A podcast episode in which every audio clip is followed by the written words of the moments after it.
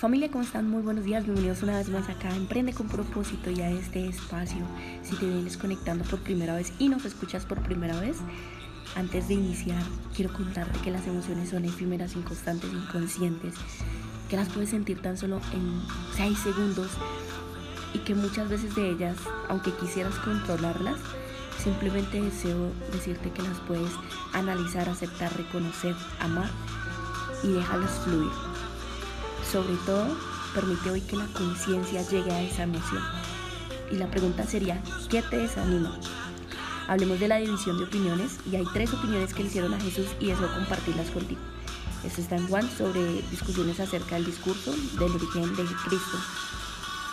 Y tú vas a identificar esto, yo deseo que tú identifiques qué realmente es lo que te está desanimando en este momento.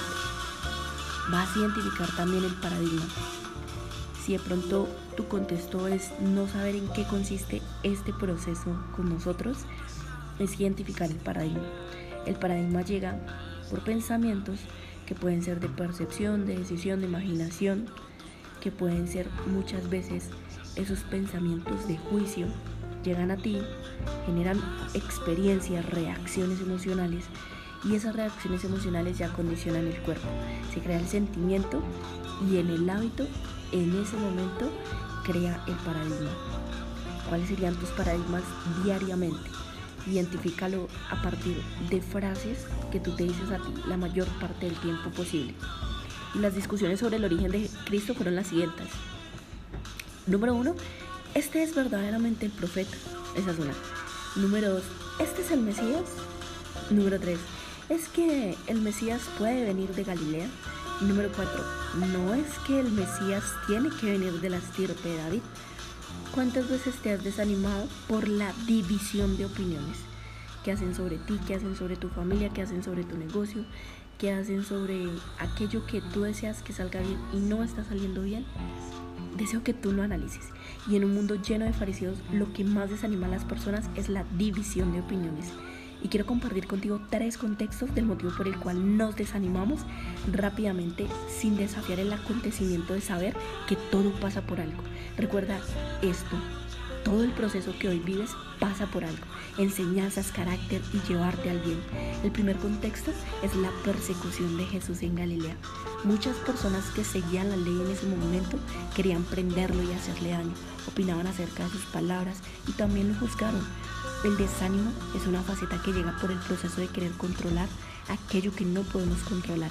Las ventas, los negocios, la familia, las ideas, el ser admirado, las metas, el planificar y que todo esto nos salga como deseamos, genera en nosotros esa frustración.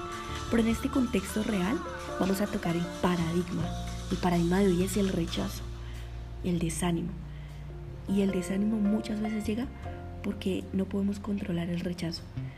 No podemos experimentar cosas diferentes y al momento de experimentar esas cosas que no podemos controlar, que tú no puedes controlar, que la gente te rechace, que se burle, que te diga que haga cosas que no deseas escuchar.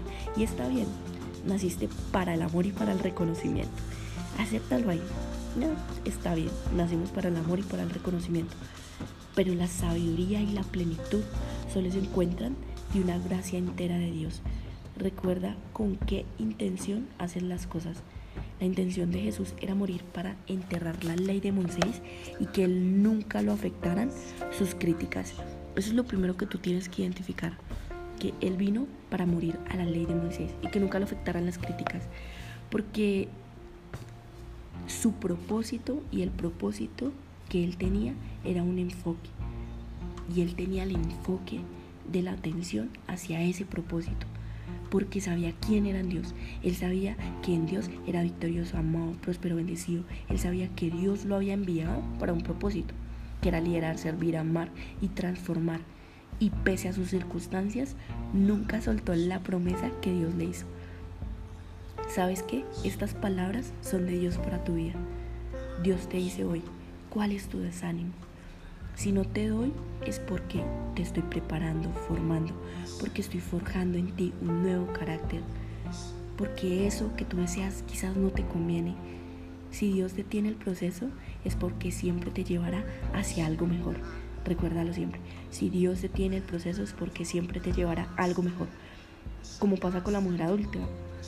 Eh, después del el primer contexto, que fue de Galilea, llega la mujer adúltera. Nunca permitas que tus creencias te hagan sentir la condición que no va basada en tu ser. Y ellos reclamaban a Jesús. ¿Y esta mujer qué? ¿Qué se pretende? Que por su pecado, en la ley de Moisés todos la pedrábamos. Y muchas veces tú te sientes así. La mujer tenía que ser apedrada por su pecado, por su falta, por su debilidad. Pero ¿sabes qué dijo Jesús? Quien esté libre de pecado que tire la primera piedra. Y le dijo a la mujer, nadie te ha condenado.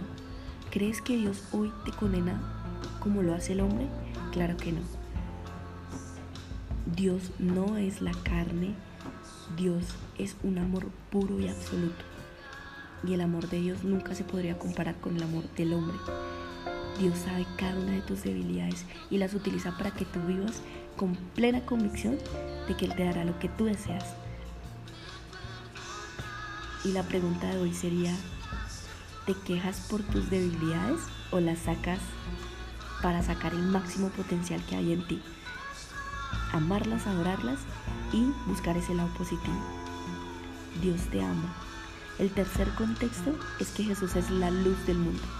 Todo está escrito en Juan, todo esto que yo te estoy compartiendo está escrito en Juan. Son experiencias bíblicas, no contamos historias.